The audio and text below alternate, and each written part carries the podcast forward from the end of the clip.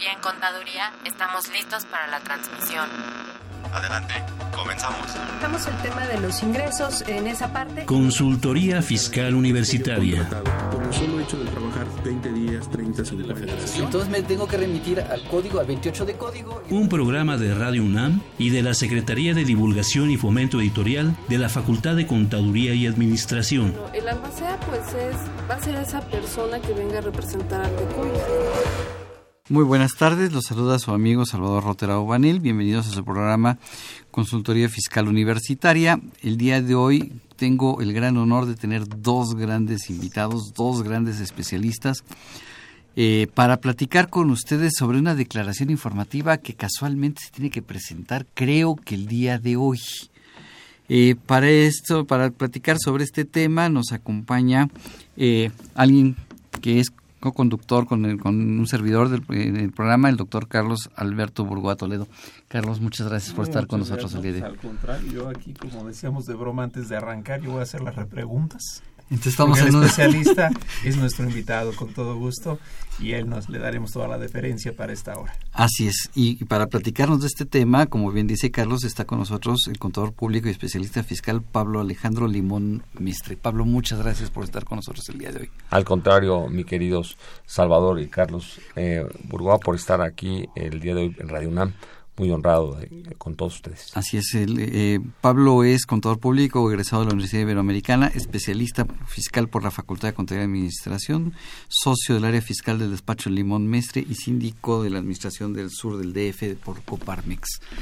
Eh, bien, eh, a nuestros amigos Radio Escuchas les recordamos que este programa es en vivo, que nos pueden llamar y hacernos preguntas sobre el tema que vamos a estar tratando. El teléfono en cabina es el 55 36 89 o el 01 800 50 52 688. Si buscas información sobre este programa, te invitamos a que escuches el siguiente promocional.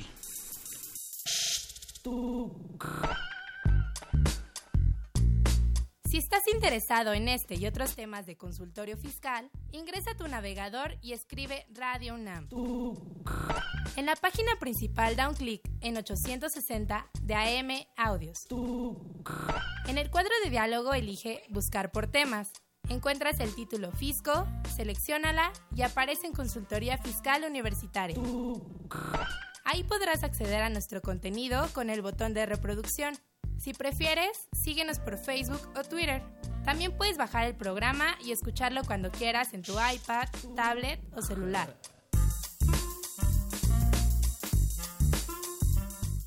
Leer transforma, enriquece, educa, pero sobre todo da libertad. 38 Feria Internacional del Libro del Palacio de Minería, un clásico de la Ciudad de México, del 23 de febrero al 6 de marzo del 2017. Invita a la UNAM a través de su Facultad de Ingeniería. Tacuba 5, Centro Histórico, la feria del libro más antigua del país. Recuerda, más libros, más libres. ¿Sabes si lo que te dicen es verdad? Entérate aquí, en Cuentas Claras. Cuentas Claras. Declaraciones informativas. Hasta el 15 de febrero, tanto las personas físicas como morales deben presentar la primera declaración, la Declaración Informativa Múltiple, cuyo fundamento legal se encuentra en la ley del ISR en su artículo noveno transitorio, regla 2.8.4.1 de la Resolución Miscelánea Fiscal. Cabe mencionar que no todos los anexos aplican a todas las empresas. En este caso, se selecciona la opción No la presenta, dentro del formato electrónico. Es de suma importancia presentar esta declaración en tiempo y forma. De no hacerlo o manifestarla fuera de tiempo, se hará acreedor a multas que van desde los 980 hasta los 12.240 pesos por cada obligación no presentada, adicional a la información errónea u omitida. Dependiendo el anexo de que se trate, las multas pueden estar por encima de los 100 mil pesos, como es el caso del anexo 4 sobre partes relacionadas. Cuentas claras. Bien. Eh, Vamos a, a platicar sobre las declaraciones informativas. Estas declaraciones informativas se tienen que presentar cada año. Fíjate que cuando hablamos del tema de declaraciones informativas eh, y me hicieron la invitación para venir el día de hoy, pues me puse a pensar que el tema de informativas no necesariamente se presentan todas el día de hoy. Porque hay diversas informativas que no se presentan hoy. Simplemente hay informativas como la declaración informativa de operaciones con terceros que se presenta mensualmente. ¿no? Esa es otra declaración informativa. O está la declaración de transparencia que presentan las donatarias, que la presentan también en otro momento durante el año. Este, y hay otras declaraciones que normalmente no están aquí compendiadas en la famosa DIM, eh, en la declaración informativa múltiple, en los 10 anexos, que pues son 10 en número, pero no son 10 en uso, porque hay algunos que ya han quedado en desuso. Este, y también hay informativas, por ejemplo, la que se presenta en materia de créditos incobrables, ¿no? Entonces el tema es mucho más amplio y cuando hablamos de informativas también me puse a pensar que están las del título 2, 3 y 4, ¿no? Este, Y habría que ver en qué título estamos y a qué nos aplica. Entonces, esa es la primera acotación que quisiera hacer, porque tú que nos escuchas no necesariamente eres una persona del título del título 2, eres una persona moral, eh, una sociedad mercantil, vamos a pensarlo así muy rápidamente, bote pronto, también podría ser una persona moral no lucrativa el título tercero o puede ser una persona del título cuarto, no estoy en el cuarto, normalmente ahí estamos las personas físicas, hay dos niños en un cuarto, ¿de acuerdo? Y, y, las, del, las del capítulo, título cuarto, las personas físicas para ir descartando, pues está dividido en nueve capítulos que eh, normalmente atribu no normalmente atribuidos o vinculados al tipo de ingreso que percibes, del 1 al 8 y del noveno que es el resumidero, ¿no? Y en donde no todas presentan informativas, solamente presentan la del capítulo 2 y 3. ¿no? Bueno, entonces ese es lo primero para abrir boca que quisiera citar el día de hoy por la mañana. Pero fíjate que mencionaste algo, Pablo, que me llamó mucho la atención y que es bien importante, la declaración informativa de créditos incobrables. ¿Cuándo vence esta declaración informativa? Pues también vence en febrero, también vence en febrero porque los hacen coincidir con, con el año calendario, ¿no? Y, y, hay ciertas situaciones en que se presentan y otras en que no se presentan y hay que dar un aviso a la autoridad y, y pues simplemente si tú estás en esas situaciones, vale la pena que, que revisaras si caes o no en el supuesto, en el hecho jurídico generador de la obligación fiscal, ¿no? Ok, entonces en, en principio son el mes de febrero y, y nos puedes confirmar es el día de hoy, el 15 de febrero. El 15 de febrero es el día de hoy, claro, cuando se presentan estas declaraciones, ¿de acuerdo? Ok. Bueno, entonces, volviendo a la DIM, que tal vez es el caso que hoy nos ocupa, eh, que yo hubiera preferido que este programa se hubiera hecho un mes antes, ¿verdad? Y no el día de hoy. No el día de hoy. Faltan horas. ¿no? Exacto. Faltan horas. Bueno, pero es que como buenos mexicanos y como buenos contadores, hoy es el día límite, hoy hay que presentarlas. Es correcto. Hoy ¿Para qué día... perder las buenas costumbres? ¿Para qué presentarla ayer o antier si la puedo presentar el día de hoy? Claro, claro. Siempre los contadores nos gusta vivir al filo de la navaja, no solamente con las, los vencimientos, sino con la autoridad fiscal y con tantas cosas, ¿no? Pero creo que tenemos que cambiar un poco nuestra forma de ser y de pensar, ¿no? Yo coincido contigo, coincido contigo, debió haberse presentado, pero bueno, por eso hicimos el programa el día de hoy. Exacto. Bueno. Este, regresando al tema que nos ocupa de las DIM, pues platicábamos que había 10 anexos a la DIM, en donde ya hay algunos que, que pues no, no son aplicables, ¿no? Como el, octavo, que es la información por, por el IVA, eh, la de las, del 6 de empresa, empresas integradoras, ¿sí? Y el de régimen de pequeños contribuyentes, ¿no? Digamos que sean los tres declaraciones que obviamente no aplican, esos anexos no aplican, ¿no? Efectivamente. Pero el resto de los anexos sí aplican, ¿no? Entonces, tal vez vale la pena comenzar con, con el primero, no necesariamente el más importante, pero sí uno que puede ser eh, de gran utilidad que hoy tengas algún comentario, ¿no? Eh, el radio escucha. Eh, que puede ser el aviso por los pagos de dividendos, ¿no? Es decir, las personas eh, morales cuando hacen pagos de dividendos eh, deben de estar eh, aplicando una retención para aquellos dividendos por utilidades generadas a partir de 2014 y deben de retener el 10% del impuesto sobre la renta, que se considera un pago definitivo, este y las em, a su vez Cuando vienen de CUFIN, obviamente se van sin el pago, sin la retención respectiva, este, y cuando son sin, eh, no provienen de CUFIN, pues habría que hacer el, impuesto respectivo que va a cargo de la sociedad. Sociedad que en su caso podrá acreditar el impuesto en el ejercicio y en los dos siguientes. En los dos siguientes contratados profesionales y en el del pago contra la declaración anual.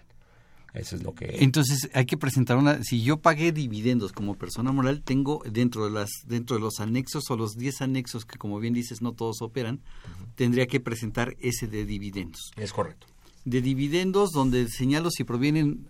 Bueno, si, tengo que señalar si provienen o no provienen de CUFIN o tengo que declarar cuánto es el impuesto que se puede acreditar la persona que recibió el dividendo. Bueno, eh, la, tú tienes que acreditar el impuesto que se puede acreditar la persona, pero que de alguna manera eh, corre financieramente a cargo de la sociedad.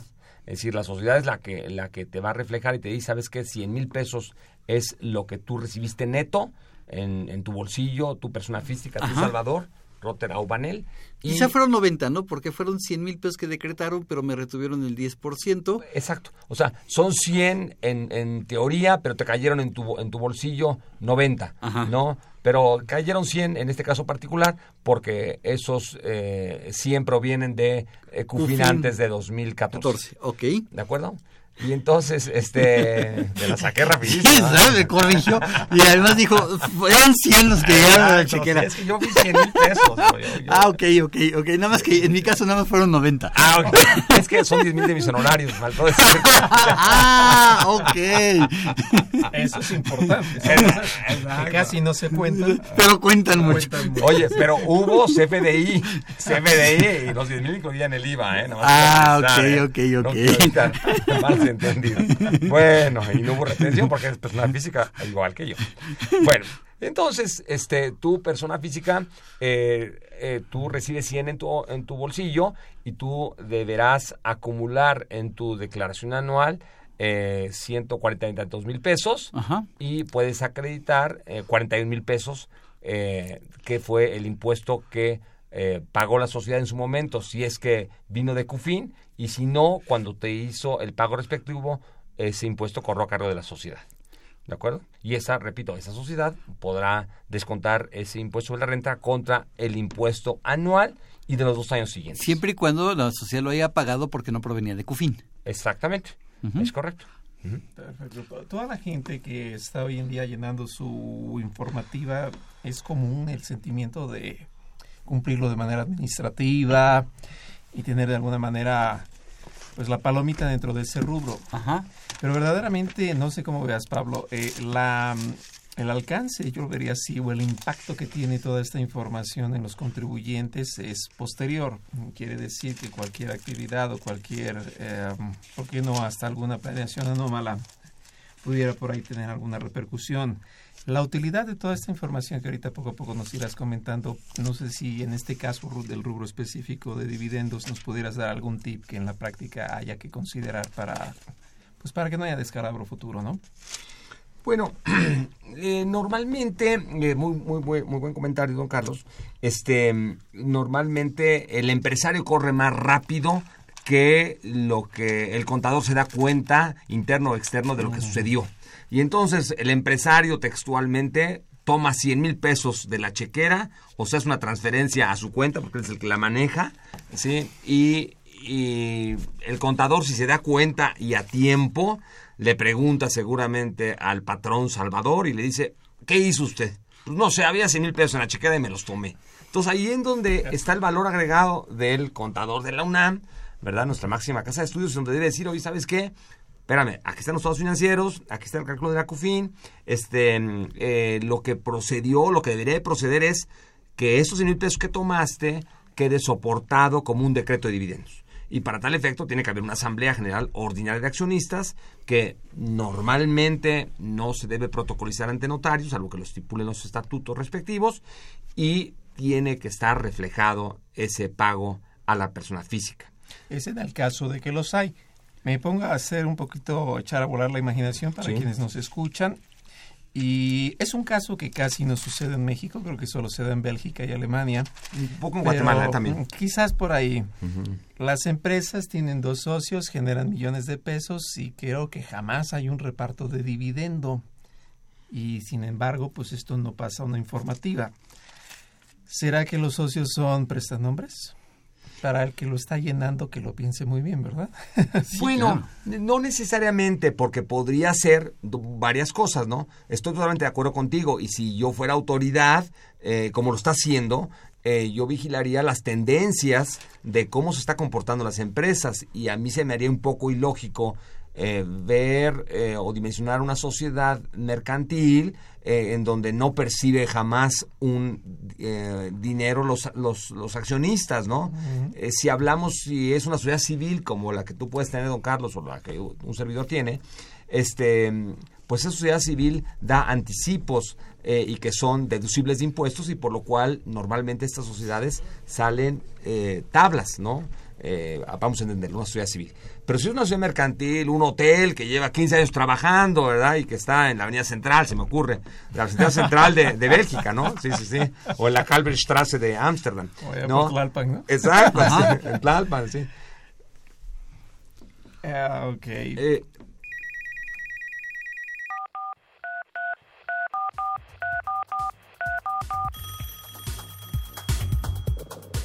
Llámanos, nos interesa tu opinión. Teléfonos en cabina 5536 8989. Lada 01800 5052 688. Facebook fiscal.com. A ver, tenemos una pregunta de Gabriela Martínez. Es persona física con actividad profesional y no tiene trabajadores, no realizó retenciones tiene que presentar la declaración informativa la DIMEN ceros, que es donde puede consultar si tiene que presentar dicha declaración. ¿Qué opinan? Yo pensaría que esa declaración no se presenta eh, porque no se detonó la obligación del, de los pagos, por ejemplo, a salarios. Es correcto. Este, y por lo cual no tienes que hacerlo. Eh, no tienes que hacerlo. Sin embargo, la autoridad fiscal ha tenido a veces otro criterio, ¿verdad? Es la regla de la ventanilla. ¿Verdad? Pero eso no es. no es lo correcto. Así es, pero yo le preguntaría a Gabriela Martínez si ella tiene dada de alta la obligación como retenedora por salarios, porque a lo mejor cuando se inscribió de alta esta obligación ya ha venido presentando sus declaraciones mensuales de retenciones de ISR por salarios a trabajadores en ceros, pues entonces la obligación ¿qué pues pasaría con ella? Yo pensaría otra vez lo que dice la autoridad es que cuando se hagan pagos y si no hubo pagos no tienes por qué hacerlo. La autoridad dice, no, es que la obligación estuvo dada, la, la, tendría que haber una disposición que diga, cuando tú tengas la obligación viva, tendrás la obligación también de presentar la declaración Coincido contigo, por eso, hice, por eso corregí la pregunta de Gabriel y la complementé. No sé tú qué piensas, don Carlos. Bueno, es que esperemos que el criterio sea, este, dijéramos, uniforme, ¿no? Pareciera que con base en la constancia de situación fiscal, de ahí se detona eh, porque la mayoría de las obligaciones son formales. Así es. La sustancial es la que llega residualmente hasta el final. Así es. Entonces, para resolver la, la, pregunta, Gabriela, pues en estricta teoría no tendría la obligación porque no, efectuó pagos y aunque tuviera la obligación registrada de, de, y estuvo presentando las declaraciones en ceros, en principio por redacción de ley, no. Yo creo que nada más le daría un consejo a reserva del buen punto de vista de Pablo. Eh, si el cúmulo de ingresos viene a ser congruente con su actividad, no hay problema. No estoy sugiriendo que haga algo malo, más bien me cuelgo de la pregunta para hacer el consejo a todos. Cuando se tienen ingresos fuertes y se tiene nada más una fuerza de trabajo o dos manos que trabajan, no tiene lógica. No hay razón de negocios. Lo primerito que hace el SAD en esos momentos es voltear a ver la informativa y dice, oye, ¿qué crees? No lo declaraste. No, pero si tengo empleados, no la mandaste. Así es, no es que sea el caso de Gabriela, pero a lo mejor este, alguna otra persona que nos podría hacer esta misma pregunta pudiera estar diciendo es que yo no tengo a mis trabajadores registrados, les pago por fuera. El fantasma fiscal. El fantasma fiscal, este que por cierto más adelante tendremos un programa sobre el fantasma fiscal. Y entonces, este, pues la autoridad con el comentario que haces, Carlos, va a decir, ¿A poco tú eres capaz de generar todos estos ingresos con, unas, con dos manos, nada más una cabeza? Y no hay forma de regresar, porque ya dijo que no tenía, no se declaró, o se puso el cero. O sea, que es un buen momento para todos, ¿eh? Insisto, no que, no que ella lo haga, para todos, de tener la versión real. Así es. Y hablando de sueldos y salarios, este Pablo, ¿qué pasa si no... La, la fecha límite es hoy, pero no alcanzo este, no sé, X o Y, la carga administrativa, no alcanzo a presentar la declaración el día de hoy. ¿Tiene alguna consecuencia? Claro, tiene una consecuencia importante que pueden condicionarte la eh, deducción de los eh, información que estás presentando en la informativa. Sin embargo, la autoridad eh, establece una salida en el, en el propio 27 fracción décima octava en su tercer párrafo y dice que cuando no hayas presentado las declaraciones informativas y no haya mediado un requerimiento por parte de la autoridad, o más bien media un requerimiento por parte de la autoridad, no se considera incumplido si lo presento dentro de los 60 días posteriores a partir de la fecha que me haya sido notificado. Oh, oh, entonces a ver, a ver, quiero entenderte porque esto me está preocupando. No la presento el día de hoy, ya me dieron las 12 horas del día de hoy, las 24 horas del día de hoy. Este ya es la 0 con 1 del día 16. ¿La presento o no la presento? ¿Cuál sería el consejo a nuestros radioescuchas? Porque a lo mejor la estoy presentando en forma extemporánea pero espontánea. Mm. Y entonces, ¿qué pasa con esa disposición del 27? Bueno, e, ese es una, un verdadero este, poema y eso es para como para que don Carlos nos lo responda, pero déjame darte mi oposición como mortal eh, fiscalista. Este, es decir, eh, como está la disposición actualmente, es que si no la presentaste, eh, perderías la, la, eh, la, deducción de aquellos pagos o retenciones vinculados a la información que vas a reportar, ¿no? cosa que es muy sui porque no necesariamente todo involucra retención, ni, ni, ni probablemente pago. Este, eh, y por otro lado, em, lo que te dice la disposición es que si lo presentas a requerimiento, tienes ideas para hacerlo.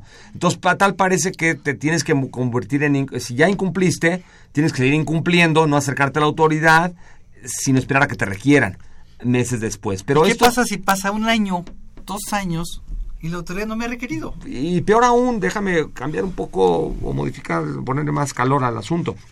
¿Qué pasa si la autoridad este, simplemente te llega, eh, te abre facultades de comprobación y al momento de revisar te detecta que no la presentaste.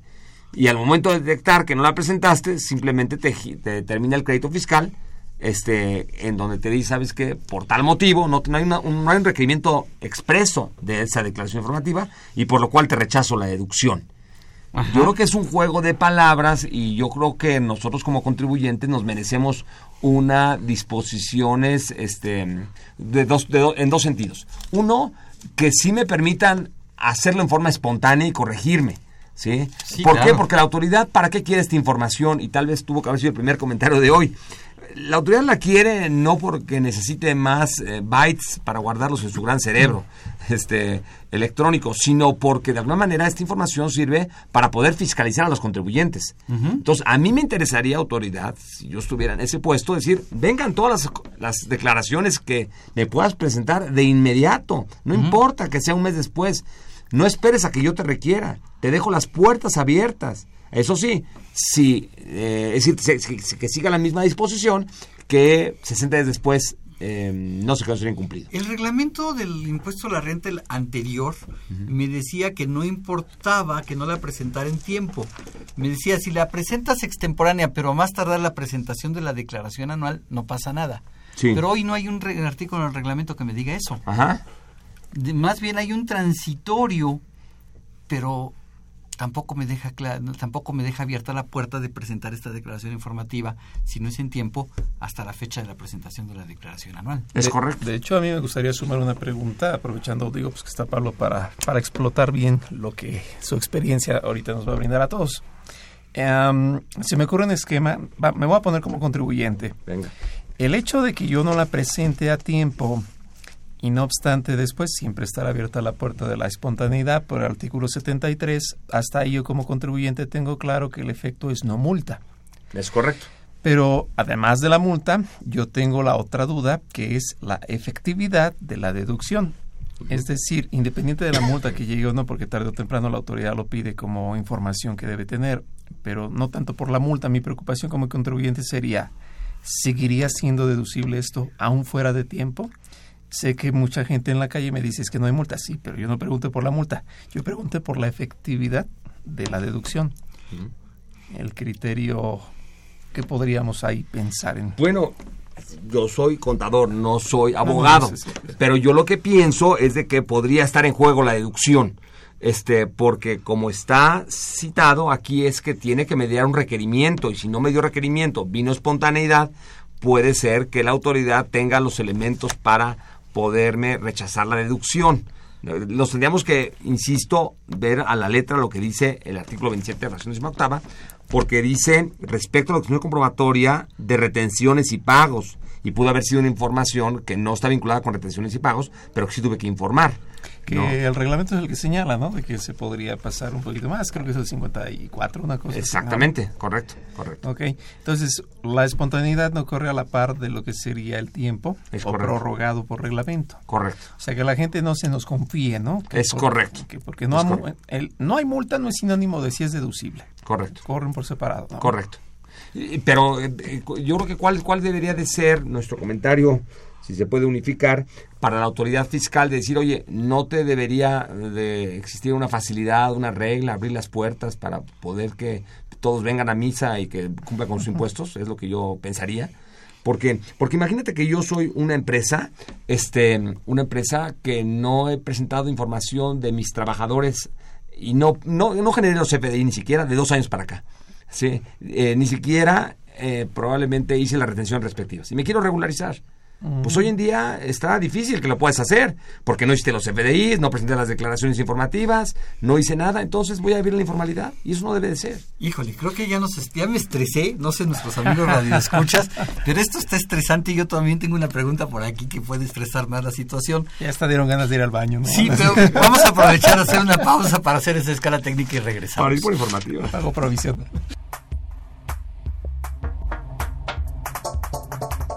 La Facultad de Contaduría y Administración de la UNAM invita a la 46 Expo Expolibros del 13 al 18 de febrero, del lunes a viernes de 9 a 20 horas y el sábado de 9 a 13 horas. En la entrada principal de la facultad, mayores informes en www.fca.unam.mx. Los libros más cerca de ti.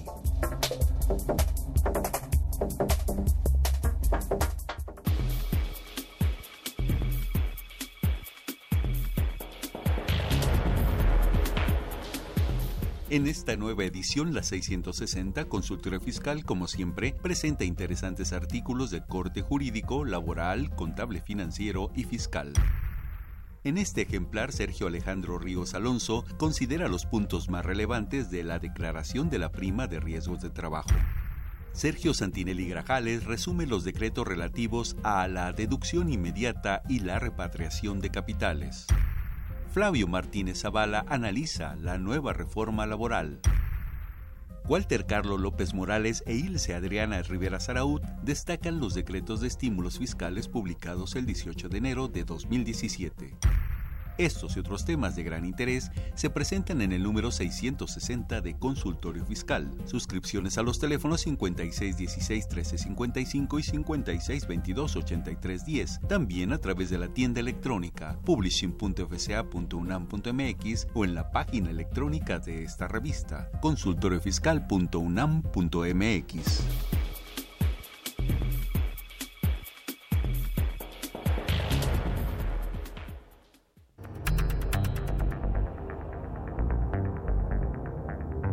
Fiscal.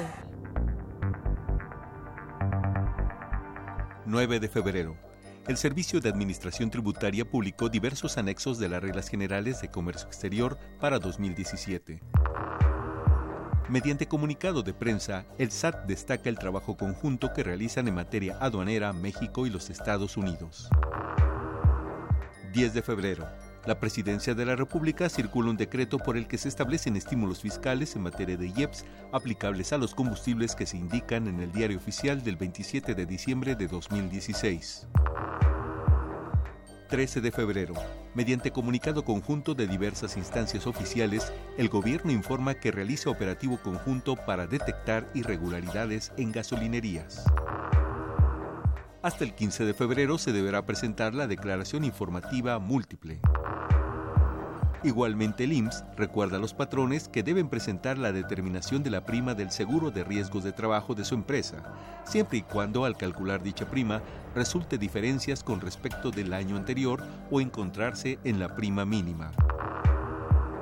El ISTE inicia su campaña Febrero, mes de la salud del hombre, para que sus derechohabientes se realicen un chequeo anual con el lema hasta los superhéroes se enferman. Info Fiscal. A ver, entonces, no presento la declaración informativa hoy, porque no Sí. me dio tiempo, porque estuve tratando y ya me dieron las 23.59, las 24, las 24 y a las 0 con 1. Este, puedo hacerlo, puedo presentarla mañana, pasado, el resto del mes de febrero, en el mes de marzo. Totalmente. Artículo 47 del reglamento No, anterior y 54 del 54 actual. Del actual, Exactamente. 54 del actual. Perfectamente. Bien. Sí, deberías de hacerlo y apúrate. Y bueno, y po- pongo el caso peor. No lo hiciste de plano a marzo, lo, eh, si en agosto no me di cuenta que no las presenté, entonces preséntalo.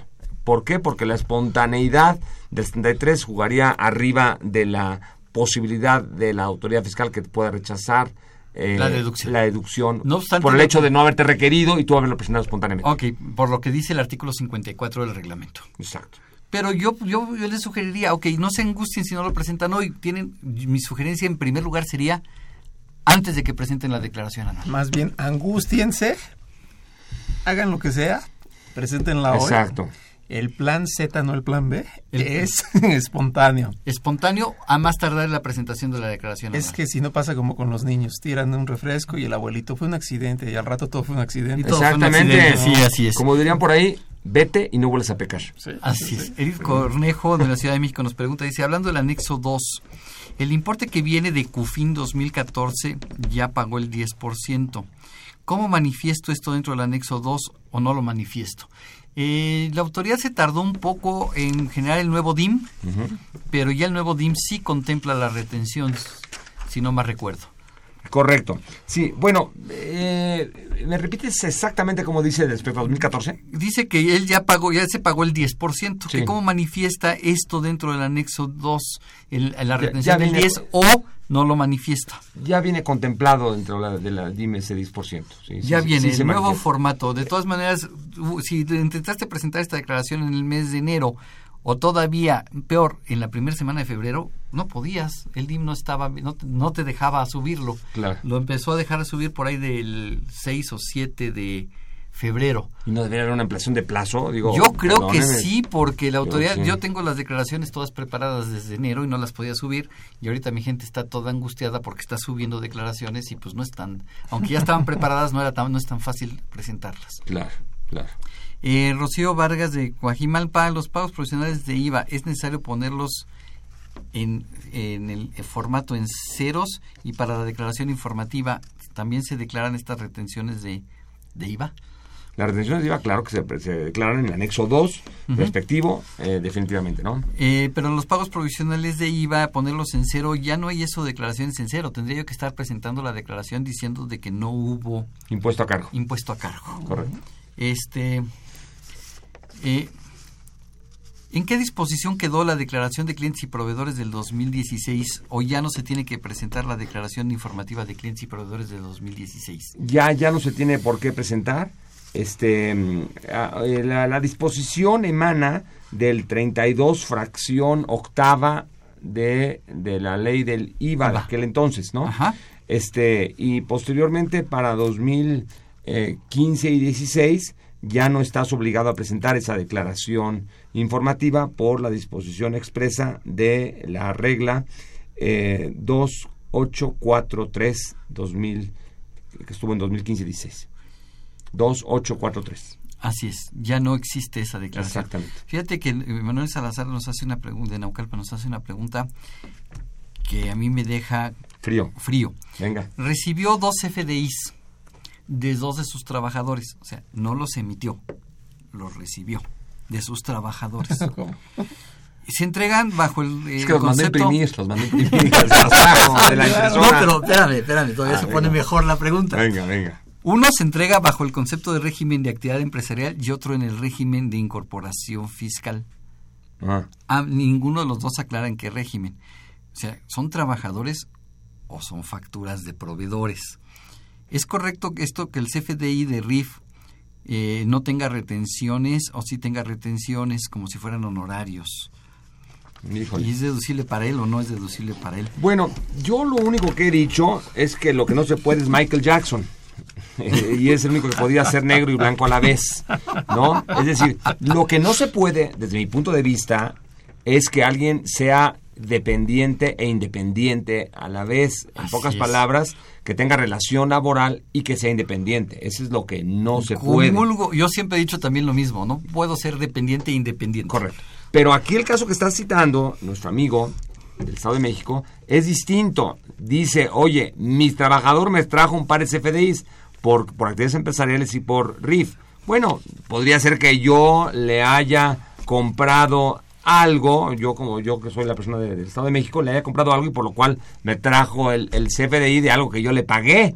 ¿De acuerdo? O de un proveedor, no, no necesariamente de él. Pues sí, pero po- podría ser también que, que To- To- Tomás, que era es que es el trabajador para ponerlo sencillo o directo, Tomás también esté vendiendo algo a ese empresario, pero no es que esté haciendo una partición del salario, por favor, Así eso es. no se puede hacer. No. no, no, no, no, no van las planeaciones por ahí, ni, ni, ni cambiar, ni prostituir la relación laboral. Así es. ¿De acuerdo? creo que falta un dato. eh, eh, digo, ahorita lo estamos dando por hecho. eh, que sea su trabajador quiere decir que está en nómina o que de forma fáctica Ajá. o de hecho él sabe que trabaja para él y en los pagos quizás, lo voy a decir con la mejor intención, informales que le haga, de repente le llevaron el comprobante. Son dos esquemas. El primero está más peligroso porque si lo tiene en nómina y le llega un CFDI, como bien dijo Pablo, pues no va. No, no va. Si no está, pero de todas formas le lleva el SFDI, va peor. De todas formas, cuidado porque esto coquetea con una simulación de actos. Sí, claro. Entonces, bueno, no coquetea, es, ¿no? Así es. Coquetea para que lo y vayan la a pescar. simulación puede ser delito. 109 fracción cuarta del Código Fiscal. Pero sí nos podría vender, ¿estás de acuerdo, Carlos? Ese Tomás, otra vez en el ejemplo, nos puede estar vendiendo ganchos o alambre para mi empresa. ¿Estás de acuerdo conmigo? A la par de ser empleado se ve complicado, no obstante no es imposible. Ah, Sin es. embargo, tiene que dar la materialidad de la operación. eso es obvio, que a eso me refería yo. tuviera un inventario, que el que él tuviera sus propias Sí. obligaciones y sus propias informativas. Y sus propios empleados, Exactamente. probablemente. Exactamente, ¿no? Y ahí es donde la historia se hace larga. Lo que, lo que no podría ser, o sea, definitivamente es que ese mismo empleado adicionalmente me preste servicios independientes. Eso no podría ser, ¿no? O, o me dé facturas por comisiones, porque entonces caigo en el 84 del del trabajo y todo forma parte del salario, artículo Así es. Además de que es muy claro, ahorita que lo comentas de la ley laboral, el 21 presume la relación laboral, así que ojo, primero con IMSS y desde luego con SAT, ¿no? Claro. Es correcto. Es correcto. Muy bien. No, pues qué preguntitas, ¿eh? Se ponen interesantes esas Eso preguntas. se está poniendo caliente. Así es. Eh, en esa declaración informativa, el primer anexo que hay que presentar, que por cierto, este, esta declaración la tenemos que seguir presentando cada año. Es bueno, eh, la respuesta es sí, pero ahora con el CFDI lo que apunta es que, bueno, ya lo habían anunciado, es, es la crónica de una muerte anunciada varias veces. Ajá. Este, nos han dicho que ya no va a ser necesario presentarlo. Es- De hecho, eso- los transitorios del 2014 dicen que este es el último es año que hay correcto. que presentarlo. Así lo dicen. Así lo dicen. Bueno, primero no se decía eso, luego se adicionó Ajá. y pues ahí seguimos todavía presentándolo. Es, pero, pero- yo espero que con la- los CFDI dichosos ya nos tenga por qué presentar. No, pues ahora vamos a presentar la informativa cada vez que paguemos a un trabajador, ¿no? Porque el recibo de nómina ya no es un recibo. Claro. Es una declaración informativa cada semana o cada quincena por cada trabajador. Claro. Pero se pone más interesante en los esquemas de outsourcing. Si yo soy cliente de alguien que me brinda outsourcing, a la hora de la utilidad debo tomar una decisión. ¿La reparto a todos o solo a los míos? Yo sé que la comunidad siempre dice solo a los míos, error. Artículo 18 de la ley laboral dice, en caso de duda, se hace lo más favorable al trabajador. Entonces, Si yo la voy a repartir, la pregunta es yo, ¿se la mando por dinero, obvio, y documento a mi SAC proveedor o yo se lo pago directo? Si yo se lo pago directo, entren al O sea, trabajadores y DIM es una combinación muy interesante, tanto para 69B como para outsourcing, como para, diría el de YouTube, uy, muchas cosas, ¿no? Así es. Y, Entonces, y yo quisiera, a ver si podemos ahondar el tema. Yo sé que eres toda una autoridad en esto, don Carlos, me consta por los videos que están en la, en la red. Diría Pablo Melanés como si fuera la ¿qué? La autoridad, no soy tanto. Exacto. este, pero, pero, pero yo quisiera hacer una distinción porque no todo es pecado, no todas las outsourcing son malas y las verdaderas outsourcing este, no caen en el supuesto que citas. Eh, es- probablemente el supuesto que citas es en el caso de simulaciones en donde yo probablemente eh, estoy mm, tomando una outsourcing, vamos a pensar, no de primera, este, y ese outsourcing, eh, efectivamente le mando mis trabajadores, a los que yo les doy órdenes todos los días, en donde yo les dirijo su trabajo y en donde checan tarjeta y checan con el reloj checador, ¿no?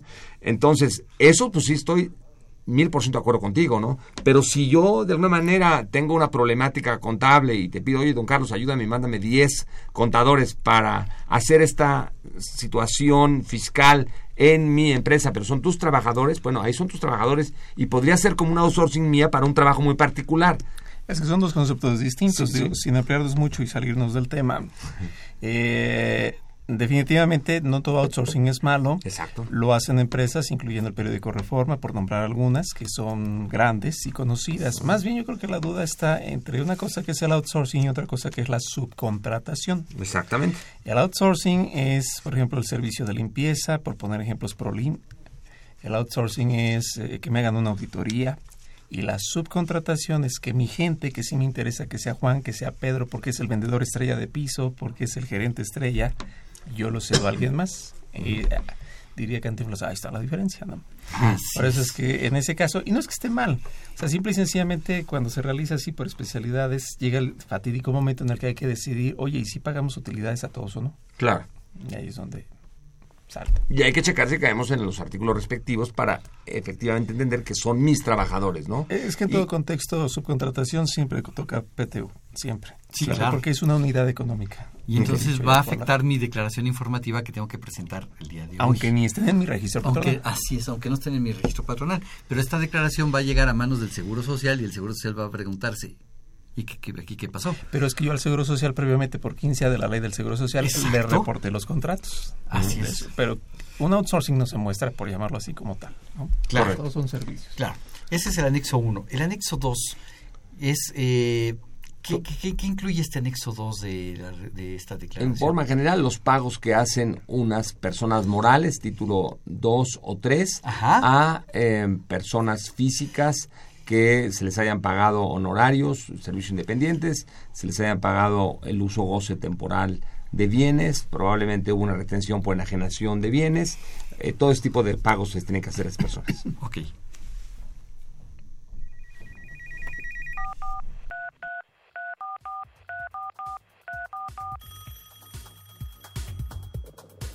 Llámanos, nos interesa tu opinión. Teléfonos en cabina 5536 8989. Lada 01800 5052 688. Facebook fiscal.com.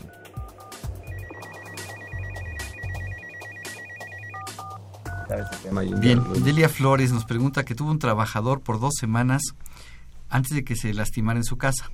¿Tiene obligación de presentar declaración anual por esas dos semanas? ¿Y debe seguir pagando las cuotas patronales aunque el seguro no le esté dando nada? Híjole, qué buena, qué buena pregunta. A ver, si ella la tuvo dada de alta en el seguro social y le estuvo reteniendo impuestos sobre la renta o le hizo pagos aunque no le retuviera impuestos sobre la renta, pues aunque hubiera sido un día, no sé qué opinas. Bueno, es que ahí no menciona exactamente se le dice que le hizo pagos. Dijo que trabajó dos semanas. Dos semanas. No dijo que se le hizo pagos. Entonces, si le hizo pagos, si no le hizo pagos, pues no tiene por qué hacer declaración informativa de ella. Así Ahora es. bien, el otro tema tiene que ver con la parte laboral y seguro social. Así es. ¿De acuerdo? Entonces, dice ella que sí la dio de alta en el seguro social, Ajá. pero que eh, pues no se ha presentado a trabajar, textualmente hablando. Ajá. ¿De acuerdo? Entonces, lo prudente es que, eh, y esto escapa de mi especialidad, que eh, se haga la, la, mm, el acta administrativa por abandono de empleo. Sí, ¿verdad? pero probablemente es que no queda claro si esta persona tiene una incapacidad porque dice que se lastimó en su casa Sí, pero no se la ha traído. y no le ha traído la incapacidad. Entonces tendría que hacer la, levantar las actas administrativas por abandono de trabajo, Exacto. notificarle al trabajador y yo le diría de una vez a la Junta Exactamente. Pero antes al IMSS, ¿no? Y ya, que esté eso, ya- yo, yo lo haría primero las, las actas y la notificación y después le aviso al IMSS. Más bien al revés, ¿no? Las empresas pueden tener un convenio que no está en ley, pero se tiene de forma administrativa con el IMSS, en donde le están pasando constantemente en línea. Me estoy refiriendo a empresas pues, que le vale la pena por el cúmulo de gente. En Ajá. este caso, que es uno, yo sí iría a preguntar a la clínica del IMSS, por lo menos, o al dele- a la delegación hay una llamada, antes de toda la historia, porque si no, se le puede complicar. Pero sería mejor hablarle primero al trabajador. No, al IMSS, al Al IMSS primero. Al IMSS. Esta pregunta sí va para tu especialidad. Venga, venga. Está venga. buenísimo. Es de cocina, gastronomía, ¿verdad? Sí, claro, Venga, claro, venga. claro. Guacamole, soy experto, ¿eh? Así es. Si un trabajador labora seis meses bajo el concepto de asimilados y los otros seis meses por sueldos y salarios, al hacer la declaración informativa se suman estos dos conceptos o se realizan por separado. Ay, ¿de qué hablabas hace rato de independencia y de... Bueno, es que ahí, aquí sí se da, puede dar el concepto, porque mira, ¿me permites la pregunta otra vez? Si Sí, amable? no. Está, eh, tal y como la dictó nuestro radio escucha, eh, dijo, lo voy a leer textualmente, si un trabajador laboró seis meses bajo el concepto de asimilados, a ver, si es trabajador, no puedes. Trabajador es artículo octavo, ley del trabajo, cuando existe subordinación, el poder de mando y el deber de obediencia, este, con todo lo que corresponde. Entonces, si es trabajador, eh, no puede estar por asimilados. Por favor, eso sí, eso es simulación de actos jurídicos. Pero entonces dice que el primer semestre, por lo que yo entiendo, los, los seis meses estuvo por asimilados y el resto por salarios. Bueno, pero, pero vamos a pensar que fue un, fue un error de dictado ah, que nos pasaron ahorita, ¿no? Vamos a tomar que era un asimilado. Yo creo que sí podría perfectamente esta persona haber sido independiente, haberme realizado ciertos trabajos que me interesaba. Y después vi que era muy y vi que era muy eficiente. eficiente y te voy a contratar. Ah, bueno, eso sí se puede. Lo que yo dije que no se podía, y es lo que yo creo. Simultáneos. Es simultáneos. Ser independiente y dependiente en el mismo periodo, ante el mismo patrón, vamos a Así pensar, o es. ante el mismo pagador, para Así hacerlo. es. Pero no se van a juntar, tienen que ir por separado. Hay dentro de la declaración informativa un espacio para asimilados. Exactamente. Eh, Se tendría que separar, ¿no? Pero sí hay que revisar eh, fiscal, laboral y en tu conciencia, este, si efectivamente eh, era trabajador o no en los primeros seis meses. Es lo que yo Lo pienso. que pasa es que hay muchos elementos, digo, yo sé que no nos lo pone él porque reciente pues es una pregunta breve que se hace en teléfono. Eh, si hay recurrencia en los pagos, vamos a pensar que aún de manera asimilada eran quincenales y después siguen quincenales, pero ahora por efecto laboral, pues está más que casado, que es un trabajador. Bueno, desde la pregunta misma, dicho con todo respeto a quien nos lo escribe y agradeciendo desde luego la confianza, eh, pues como dicen, desde que se plantea un problema se sabe si se quiere resolver o no. Así análogamente podría decir, desde que se plantea, a lo mejor se denota que siempre fue trabajador. Entendemos muy bien que pues la carga a veces no es fácil y se tiene que equilibrar el negocio para poder entrar a un trabajador ya con todo su contexto. Nada más cuidado. ¿Qué Correcto. decía el contrato antes? ¿Qué dice ahora? Horarios, cantidades que se pagan, Controles. si coinciden, porque debo entender que al yo ser ajeno y prestar un servicio, pues lo que está común ahora de moda es que yo cobro por hora. Pero si yo sigo manejando el mismo ingreso o el mismo cobro, aún pasado de uno a otro, Y me registré en los, en los, en los controles de trabajador semana a semana o tenía tarjeta de control checador. Bueno, eso sí y es hago lo trabajador. mismo, en el mismo horario, Aguas. con la misma Aguas gente y en el mismo lugar. Pero sí, vamos a vestirlo un poquito más a, a- a nuestra amiga que nos marcó.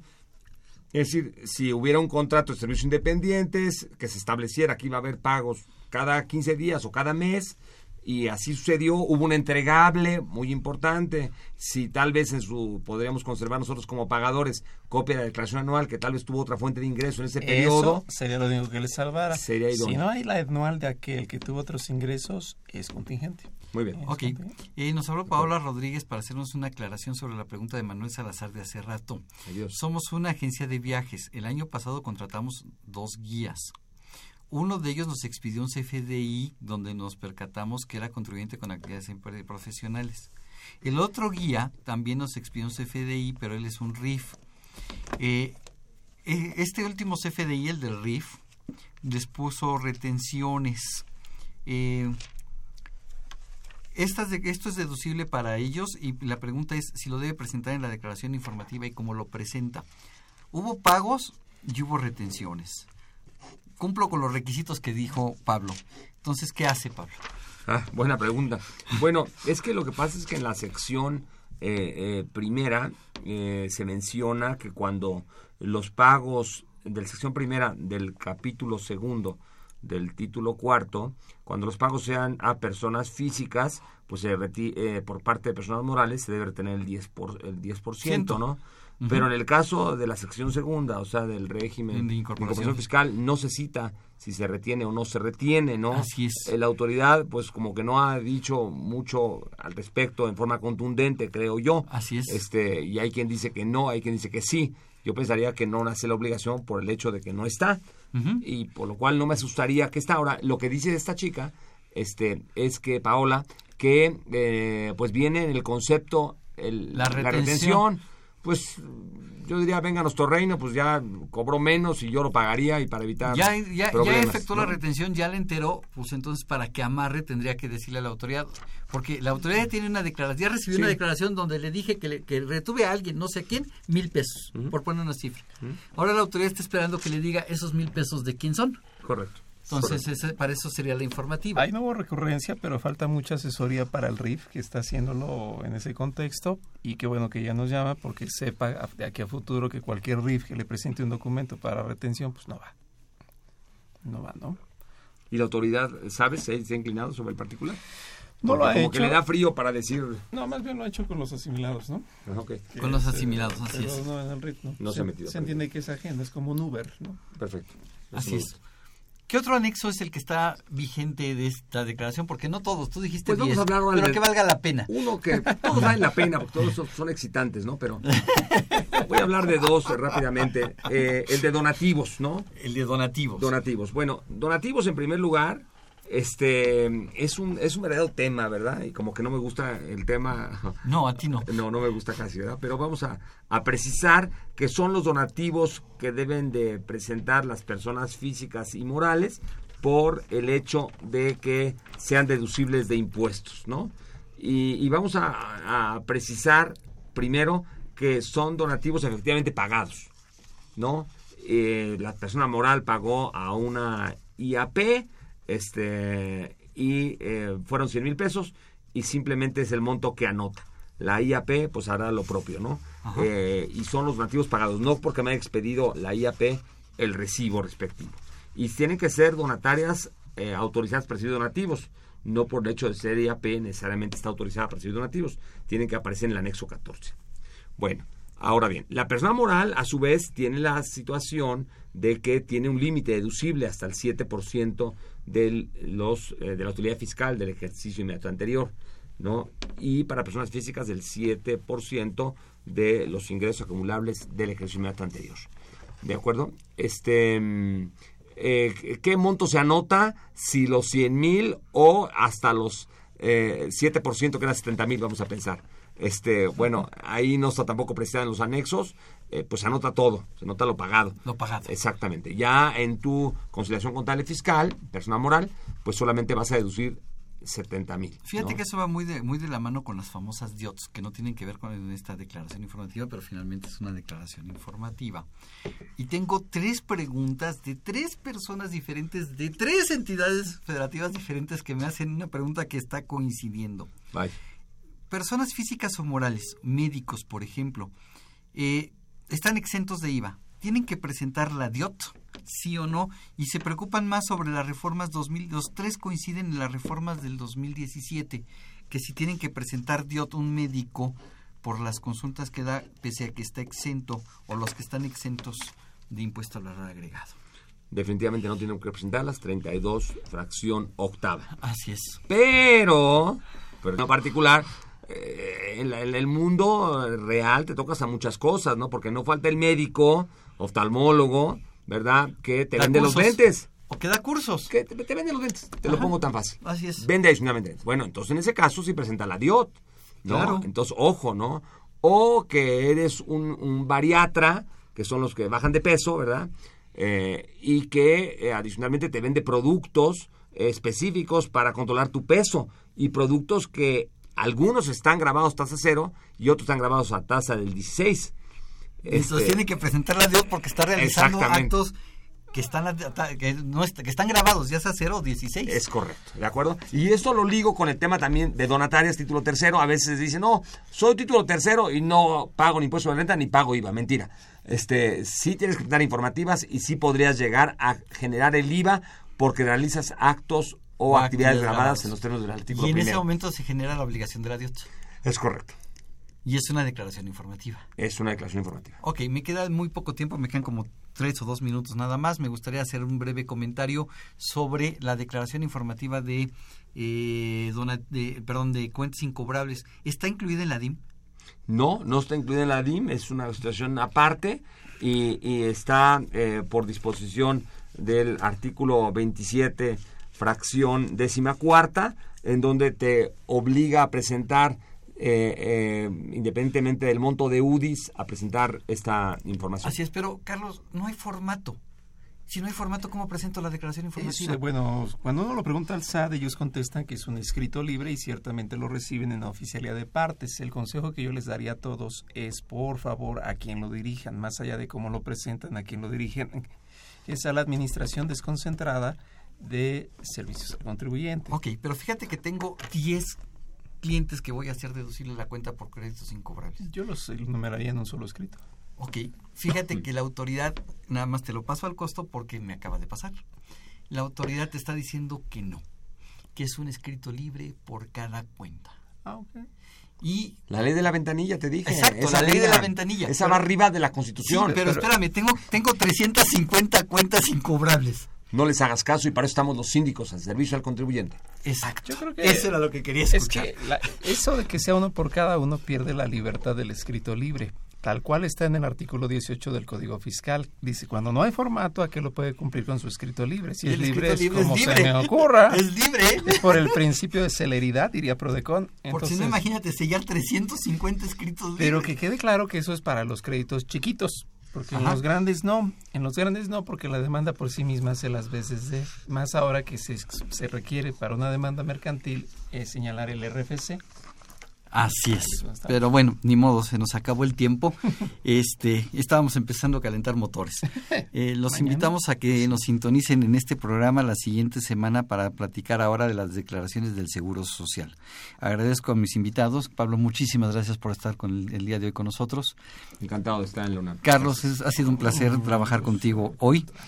Eh, esta fue una producción de Radio UNAM en los controles Socorro Montes, en la producción por parte de la Secretaría de Divulgación y Fomento Editorial de la Facultad de Contaduría y Administración, Nezahualcóyotl Jara, Alma Villegas, Juan Flandes, Juan Carlos Serrano, Ismael Molina y Guillermo Roberto Venegas. La Facultad de Contaduría y Administración agradece a los conductores invitados de este programa, quienes participan de forma honoraria. La opinión expresada por ellos durante la transmisión del mismo refleja únicamente su postura personal y no precisamente el de la institución. Muchísimas gracias, buen provecho y se despide su amigo Salvador Rotera Obanel. Hasta la próxima. Consultoría Fiscal Universitaria.